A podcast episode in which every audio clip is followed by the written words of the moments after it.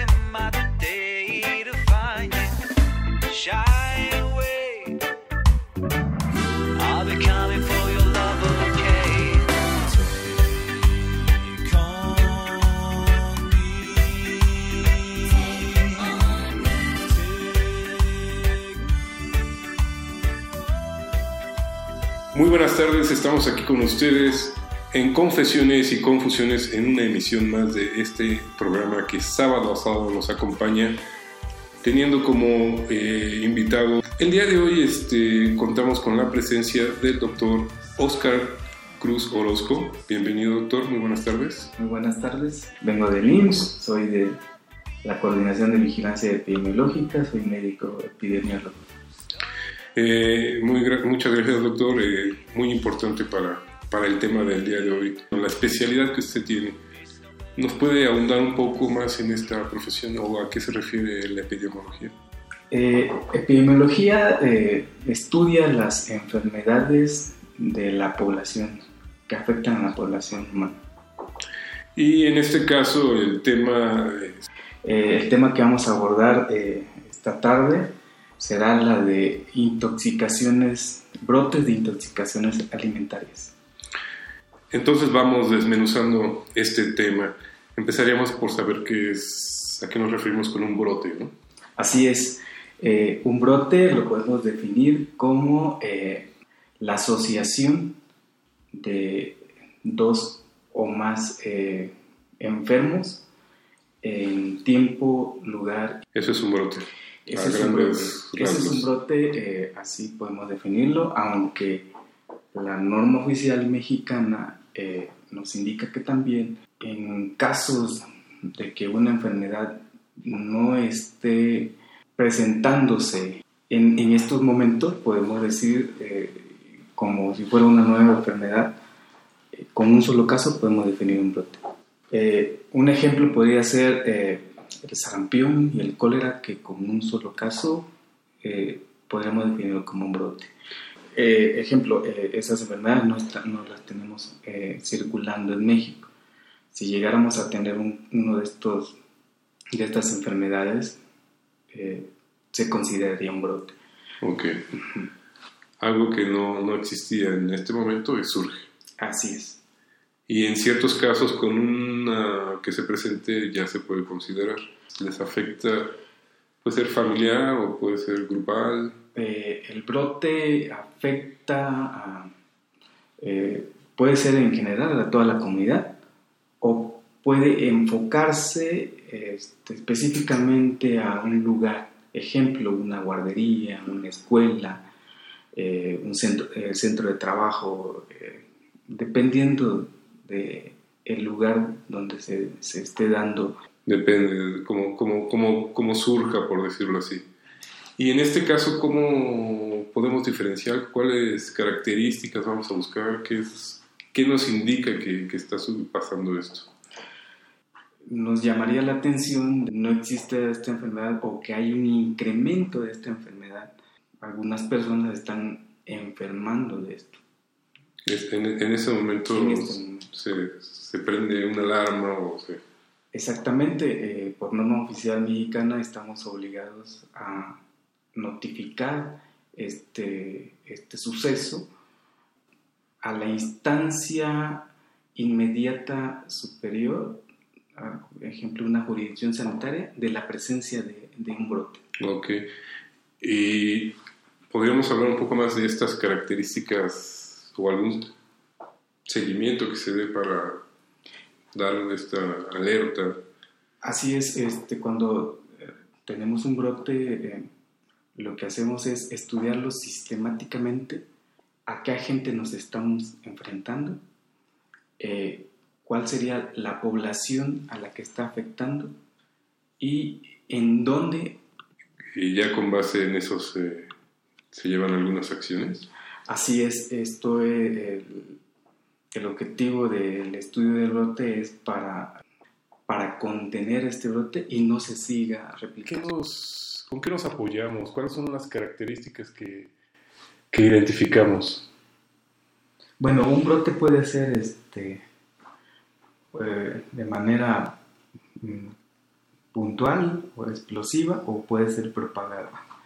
Eh, cuando hablamos de, de un brote eh, puntual podemos decir de que es eh, un brote explosivo de que en este caso en intoxicaciones alimentarias es un alimento que pudo, pudo perjudicar a, esta, una serie de personas, a un grupo de personas. Y una, un brote propagado, ejemplo, una persona que está enferma y prepara los alimentos esta va a estar constantemente contaminando los alimentos y, los casos o los pacientes enfermos se van a presentar constantemente, no solamente eh, en forma sorpresiva, rápida o, este, o puntual, sino que sigue presentándose eh, personas conforme vayan consumiendo los alimentos que se van contaminando. O sea que en este sentido, para ustedes esta identificación se complica un poco, ¿no? Porque por lo se puede ser de manera esporádica que vayan apareciendo estos casos. Sí, aquí lo importante es la identificación eh, y eh, la relación que, que, va a existir entre dos personas o más eh, de la misma enfermedad y de allí partimos nosotros para investigar el brote. tenemos que investigar a qué personas están eh, afectando, en qué lugar están afectando y cómo es que en el lapso de tiempo, cómo es que están apareciendo estos casos. Vamos a ir a un breve eh, corte y regresamos con ustedes aquí a Confesiones y Confusiones. Nada más les recordamos, el programa de hoy es grabado, así que pueden escribirnos a Confesiones y Confusiones en el Facebook o a arroba confesiones-ru en Twitter. Regresamos con ustedes. Woman I can hardly express my mixed emotion at my thoughtlessness. After all, I'm forever in your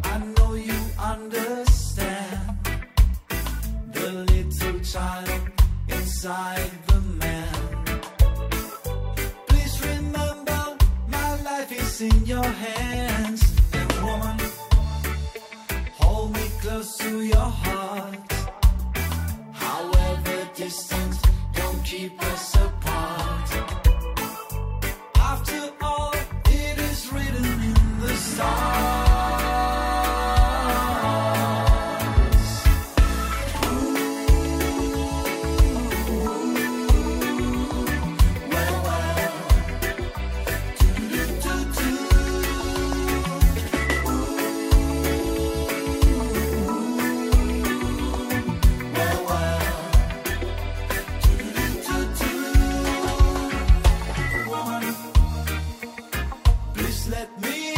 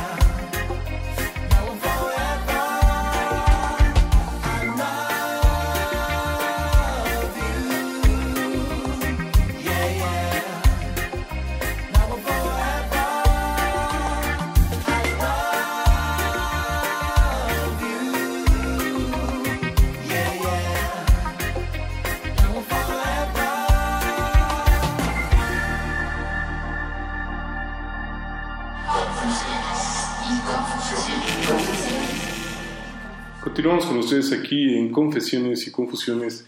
Eh, estamos en la tarde de hoy con el eh, doctor Oscar Cruz Orozco y el tema es prevención en brotes de intoxicación alimentaria. Ya platicamos un poco sobre a qué nos referimos cuando se habla de un brote, por qué la importancia de, atenderlos, por, a quiénes nos puede hacer daño y cómo puede ir creciendo este problema hacia la comunidad en general o, como bien lo dice, puede ser de miles este tipo de problemas. Mm, en, este sentido, ya refiriéndonos un poco más al aspecto alimentario, ¿cuáles son las características de, este brote? En caso de brotes eh, por alimentos, esto se debe a que los alimentos son contaminados por un agente infeccioso, ¿no? O una, alguna sustancia ah, eh, pues, que afecta al organismo. Eh, el brote eh, de intoxicación alimentaria puede deberse a, a, que, a que un agente ah, contamine los alimentos. También puede deberse a la susceptibilidad de los pacientes que que reciban estos alimentos y el medio ambiente en el que se encuentran estos, eh, estas personas al consumir los alimentos. O sea que en este sentido podemos pensar que habrá quienes sí presenten estos problemas o estos síntomas y habrá quienes no dentro de un mismo grupo. Así es, cuando, cuando una persona o varias personas consumen los alimentos contaminados, habrá quien muestren manifestaciones, otras que no y otras que las muestren de forma un poquito más grave. Que los demás. Así es. Y esto es básicamente por sus condiciones personales. Así es, esto es por sus condiciones eh, inmunológicas de cada persona. Exacto.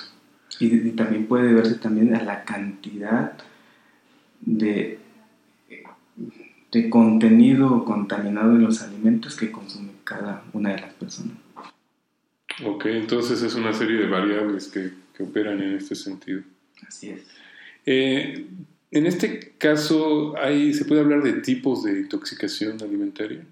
Bueno, podemos clasificar a las intoxicaciones alimentarias en aquellas eh, causadas por bacterias, parásitos, eh, virus, eh, esa podría ser una clasificación, o aquellos ah, alimentos contaminados por sustancias químicas. Y obviamente su identificación y su tratamiento es distinto en cada caso.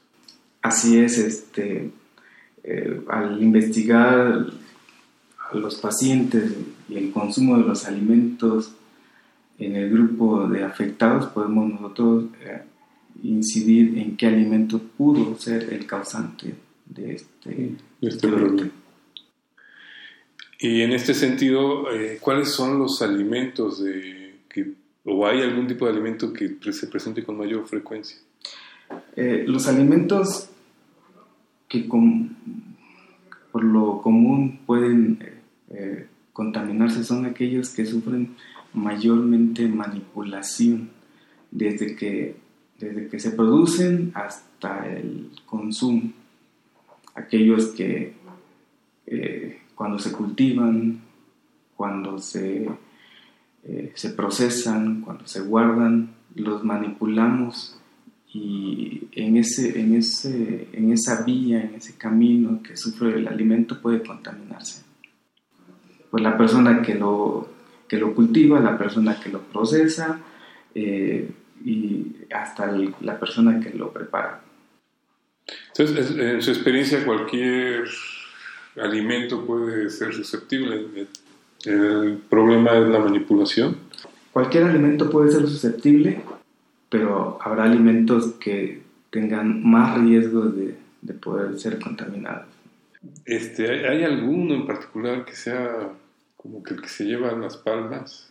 O quizás este, hablaríamos más bien de situaciones, de momentos sí, hay en particular. Exactamente, hay momentos en la cadena de producción que son más susceptibles a contaminarse. Por ejemplo, las legumbres, al regarlas con agua contaminada, puede contaminar los alimentos.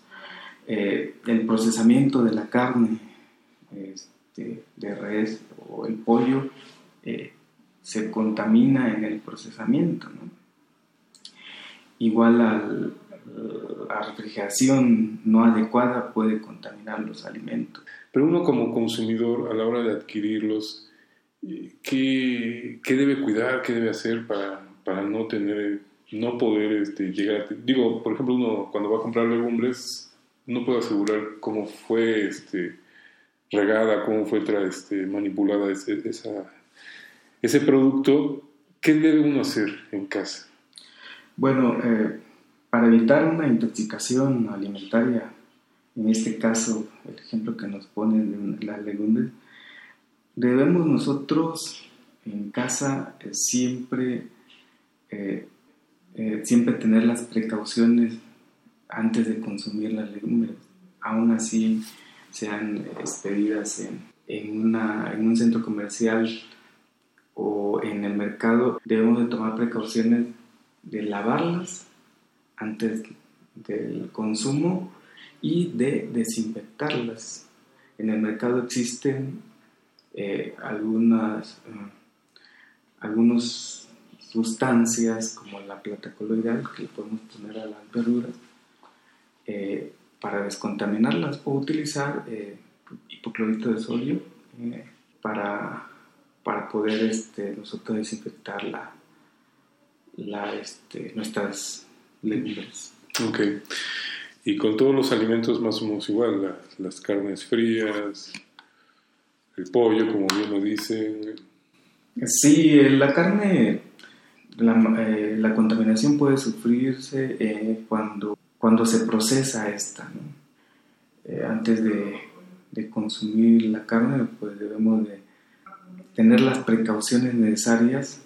Bueno, en muchos casos, cuando la carne viene empaquetada, cuidar siempre la, antes del consumo la fecha de caducidad. Eh, la carne puede, eh, puede ser eh, descontaminada al, ser este, totalmente cocida, no hervida.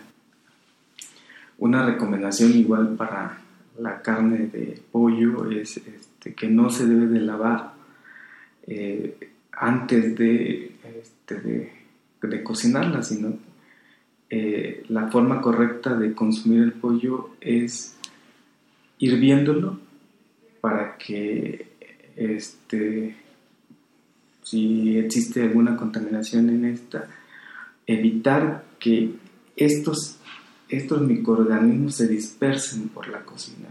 Pero no debemos de lavar el pollo porque el riesgo de dispersar los microorganismos que, que tienen en el procesamiento eh, este, es muy alto. Entonces hay detalles que, que, hay que ir cuidando en ese sentido. Sí, para cada una de las preparaciones eh, de los alimentos debemos de cuidar eh, algunos detallitos. Confusiones y confusiones. Confusiones y confusión.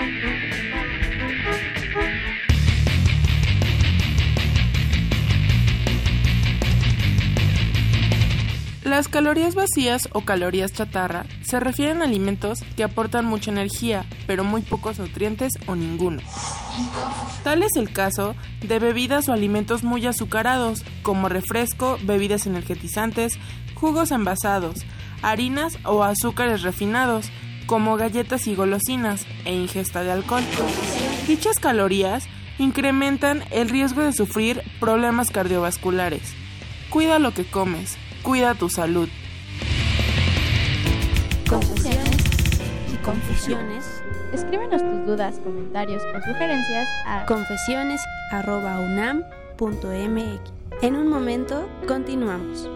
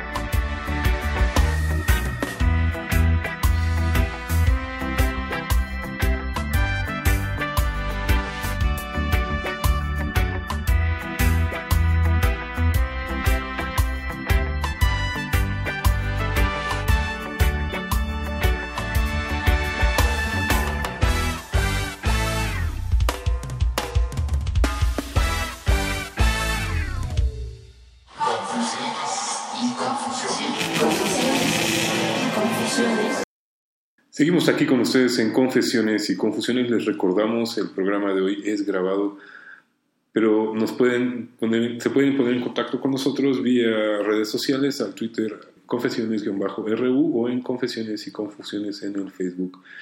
La tarde de hoy nos acompaña el doctor Oscar Cruz Orozco y el tema es prevención de brotes de intoxicación alimentaria. Doctor, nos platicaba un poco sobre todas estas eh, cuestiones importantes que hay que tomar en cuenta y ahí es donde uno tiene que tener eh, mucho cuidado a la hora de adquirir sus alimentos. Así es, cuando hacemos las compras, ya sea en el supermercado o en, el mercado o en la tienda donde eh, se venden los alimentos, eh, siempre debemos de tener en cuenta de que hay tiempos para hacer las compras. Lo último que debemos de, comprar son aquellos alimentos que se mantienen en refrigeración, ya sea que están en el refrigerador o en el congelador. Esos alimentos son los últimos que vamos a comprar ya para ir a nuestro hogar a guardarlos. Y ya en el hogar son los primeros que vamos a guardar para evitar que estos se descongelen o se enfríen si están refrigerados y así evitar que microorganismos puedan este, aparecer en, nuestro, en en nuestros alimentos. Esta, esta cadena se tiene que mantener, como bien lo marca, y creo que es importante remarcar esa parte. Uno sale de sus compras y lo ideal es irse directamente a su hogar a almacenar estos alimentos. Así es, evitar este, el tiempo eh, eh, del trayecto sea tan largo. Claro. En el- eh, ya tuvimos todos estos cuidados. Eh, bien nos marcaba que también es muy importante quién prepara los alimentos en cuanto a su estado de salud. Pero si ya detectamos a nivel grupal, familiar, eh, que hay algún problema, que puede haber una intoxicación, ¿qué medidas debe uno de tomar? Bueno, para evitar de que, de que este, la alguna brote de intoxicación alimentaria se siga propagando, uno es identificar eh, qué alimento es el que nos está ocasionando esta- estas intoxicaciones alimentarias. Y en dado caso de que sea una persona enferma la que esté preparando los alimentos, eh, antes que nada debe de, de acudir a un médico para que reciba tratamiento y así evitar que, que pueda contaminar los alimentos y que se enfermen más personas. Entonces es un hecho, doctor, que como bien lo marca, es imposible, en el- al menos a nivel familiar, estar este, s- conociendo el estado de salud óptimo de cualquier persona, pero básicamente que, que, se sepan sanas. Así es, este, si el manejador de alimentos eh, tiene alguna enfermedad que pueda afectar a, su preparación, a la preparación de los alimentos, este pues debe acudir a, con el médico para darle tratamiento y así este, disminuir el riesgo de que demás personas puedan ser contaminadas por los alimentos que prepara esta persona. Entonces los, los, los demás eh, de la comunidad tienen que hacer ciertas cosas para protegerse y para proteger a las mismas personas que ya puedan estar infectadas. Cuando identificamos alimentos, este debe ser eliminado. eh, eh, los, los demás pacientes deberán eh, acudir al médico para hacer este para, para que sean evaluados eh, evitar eh, compartir los utensilios lavarse las manos constantemente eh, para evitar igual propagar esta enfermedad. Entonces, básicamente se- serían cuestiones eh, de mucha higiene, de, de mucho cuidado. Sí, este, cuando ya identificamos un brote de intoxicación alimentaria, eh, la higiene debe de incrementarse, evitar que demás personas puedan en- enfermarse. A nivel nacional, en nuestro caso, ¿tiene relevancia este, este problema de, de intoxicaciones? Eh, podemos decir que a nivel nacional eh, es, eh, las enfermedades diarreicas son una de las causas más frecuentes de consulta Si se identifica a tiempo se puede tratar, pero puede llegar a ser mortal. Sí, eh, aquí la complicación más importante en la intoxicación alimentaria es la deshidratación y puede, puede darse una deshidratación desde leve hasta grave. Estamos aquí con ustedes en Confesiones y Confusiones la tarde de hoy hablando sobre esta importancia de la prevención en los brotes de intoxicación alimentaria y para eso nos acompaña la tarde de hoy el doctor Oscar Cruz Orozco, quien más o menos nos ha llevado por este camino de explicarnos la importancia y ciertas características que, que hay que tener en cuenta pues sí, así es, doctor. Este, hay que tener muchos cuidados en cuanto a cómo manipulamos, cómo preparamos eh, todos estos alimentos. Hay cuestiones muy básicas que nos van a ayudar muchísimo. Cuando nosotros adquirimos los alimentos, eh, hay muchos alimentos que traen fecha de caducidad. Eh, algunas situaciones en las que podamos darnos cuenta que el alimento puede estar eh, eh, no en condiciones óptimas. Ejemplo, el olor, también el alimento dar mal aspecto. Cuando nosotros compramos eh, lo- los alimentos como frutas, verduras, eh, estos deben de tener la piel, la cáscara íntegra, ya que si adquirimos algunos de estos alimentos con estos con estas este, lesiones o rasgaduras estos alimentos pueden estar contaminados. Eh, nosotros al llegar a nuestra casa eh, y guardar los alimentos eh, deben de, debemos de guardarlos. Lo primero es guardar lo que viene congelado posteriormente lo que viene refrigerado eh, deben de estar separados de los demás alimentos, en este caso los congelados como carnes, eh, pollo, eh, guardados de manera separada, muy alejados de otros alimentos que vamos a consumir sin cocinarlos, como frutas y verduras. Eh, los, la- las verduras debemos de guardarlos en compartimientos distintos a, a los que donde guardamos los cárnicos o los alimentos que puedan este, que estar contaminados a la manipulación. Eh, los lácteos eh, serían también los primeros que vamos a guardar en el, en el refrigerador y los lácteos procurando guardarlos muy eh, alejados de la puerta donde eh, con facilidad podemos abrir y, y- y que esto cause al estar abriendo el refrigerador variantes de temperatura que nos pudiera afectar Entonces, eh, todos estos detalles van a ayudar para que nuestros alimentos se conserven de manera más idónea. Posteriormente, al preparar los alimentos, eh, debemos de tener cuidado de no mezclar unos con otros, principalmente de los que cocemos de los que, y de los que vayamos a comer de manera eh, cruda. ¿no?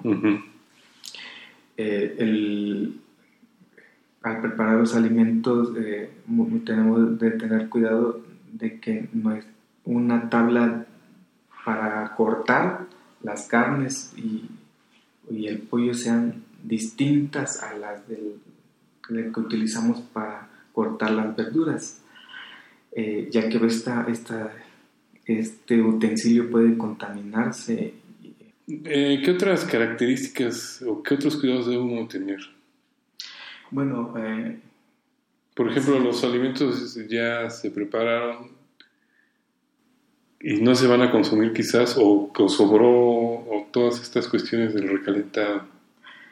Ah, bueno, algo muy importante ahí, eh, cuando nosotros eh, preparamos los alimentos y utilizamos, por ejemplo, un plato para depositar allí un alimento crudo, ese, ese utensilio pudo haberse contaminado y no lo vamos a utilizar para servir nuestros alimentos ya cocidos.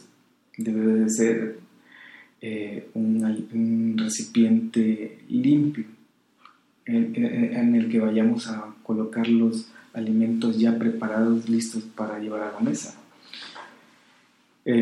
Otro caso puede ser que, que la contaminación se dé por alimentos crudos eh, eh, que, y que contaminemos a los ya, ya preparados en el mismo recipiente. O sea, si se combinan puede haber ahí una contaminación. Confusiones, confusiones, confusiones.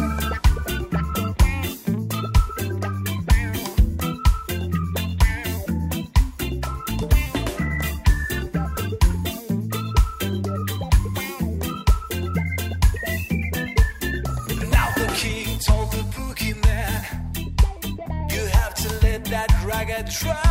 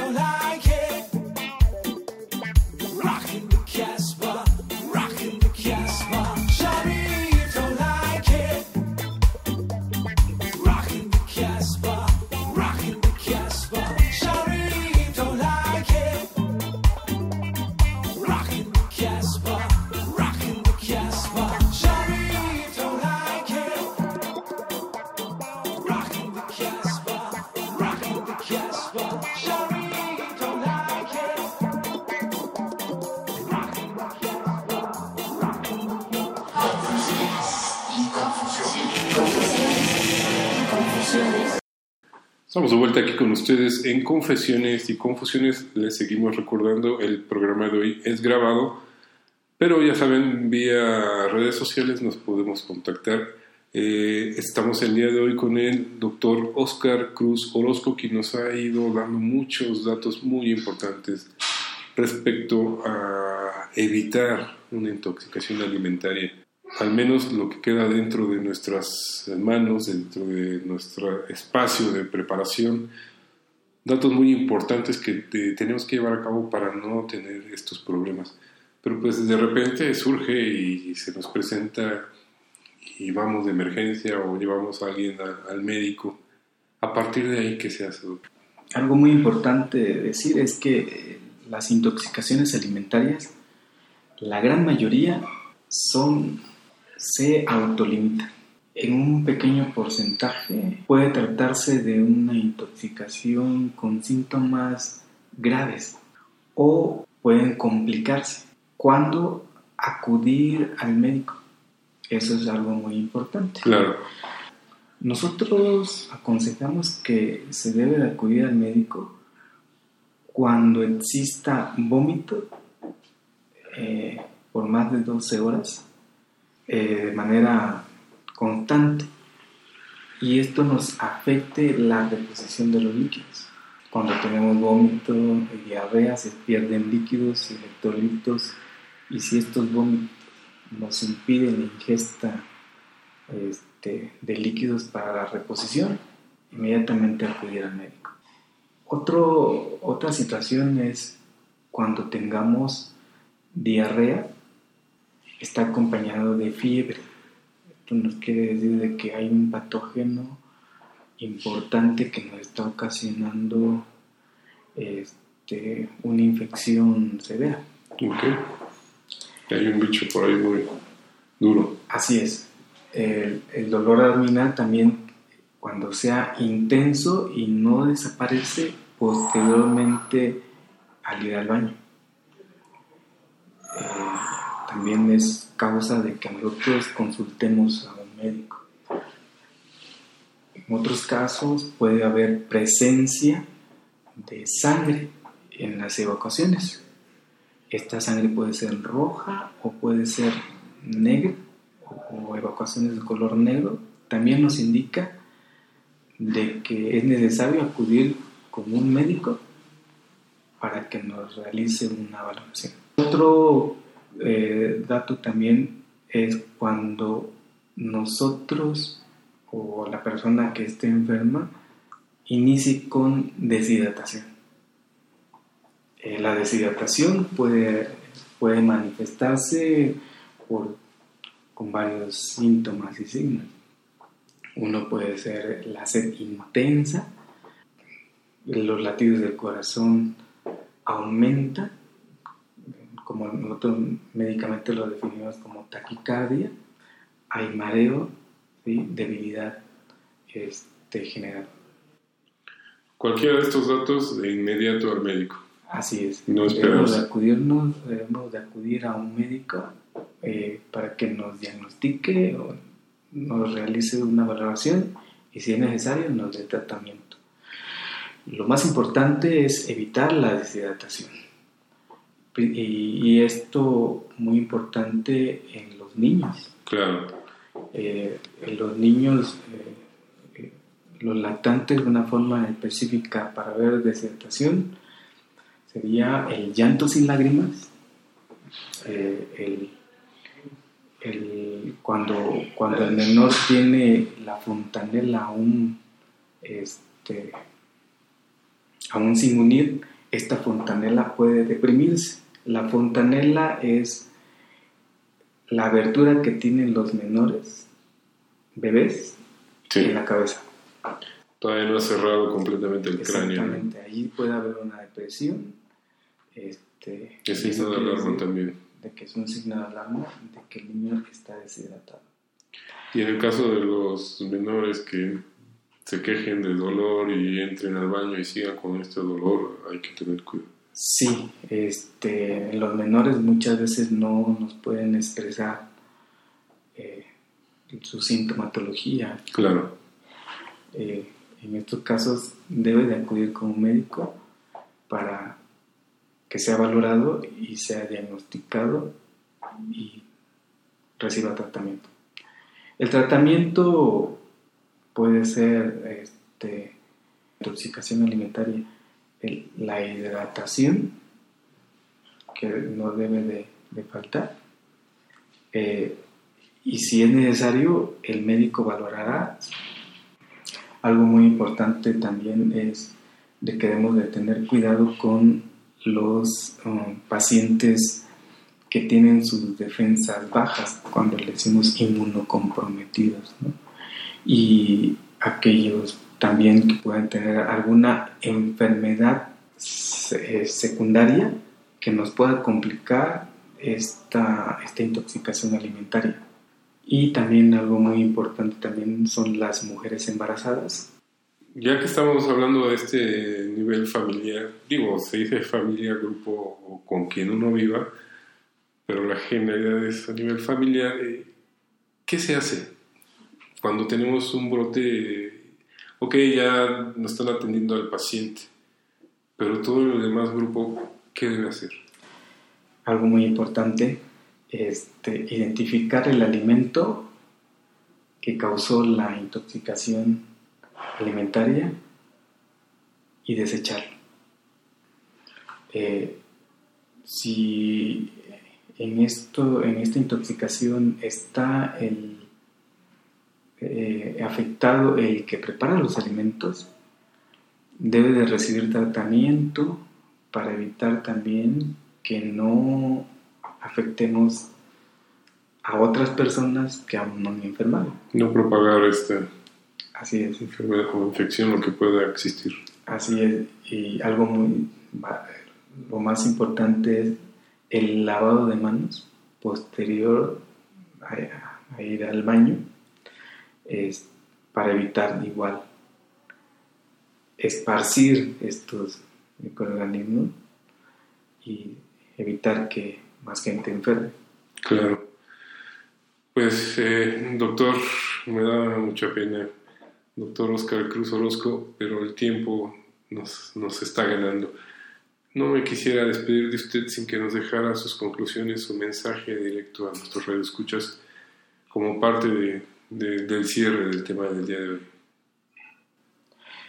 Eh, recordar que es muy importante detectar oportunamente aquellos pacientes con una intoxicación alimentaria y, y el brote de intoxicación alimentaria, ya cuando estamos hablando de varias personas. Y ante cualquier problema de lo que ya nos has puesto, cualquier síntoma grave, acudir inmediatamente al médico.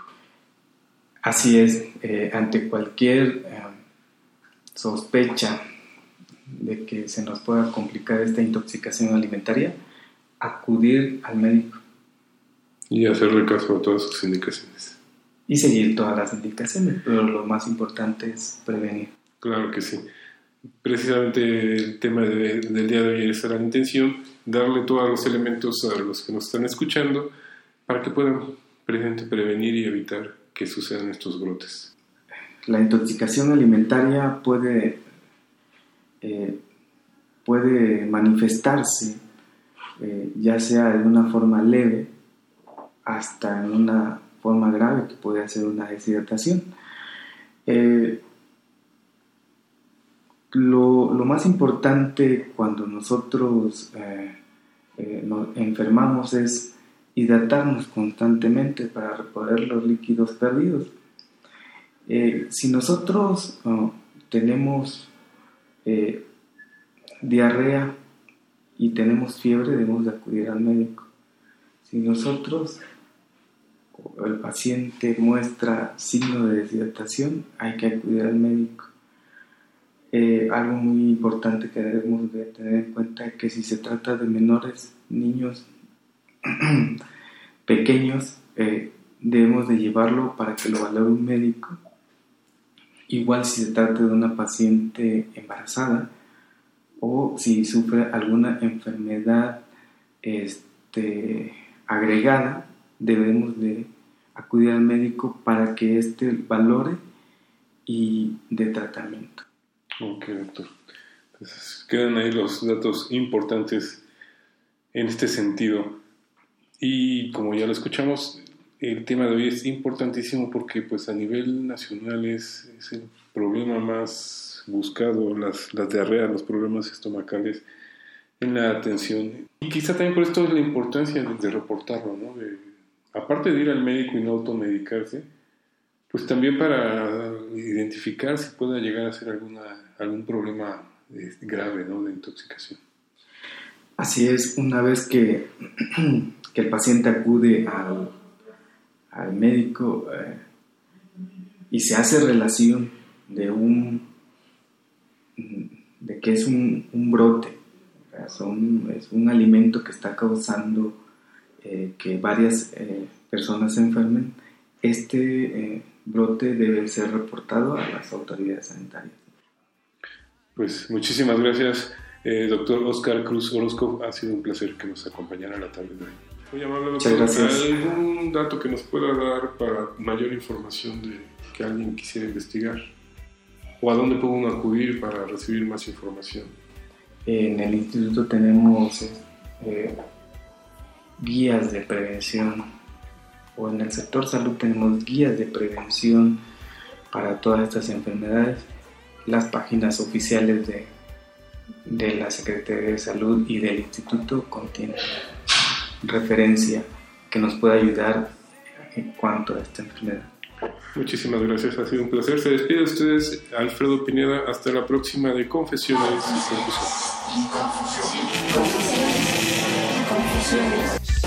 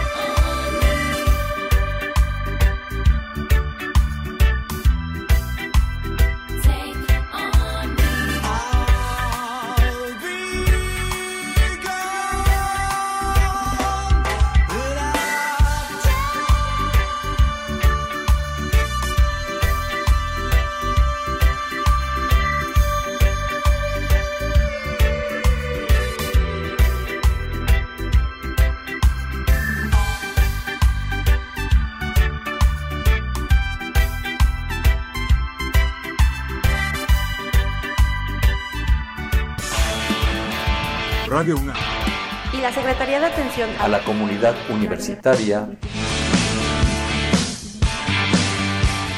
A través de la Dirección General de Atención a la Salud. Presentaron. Confesiones y Confusiones. Un espacio de salud para los jóvenes.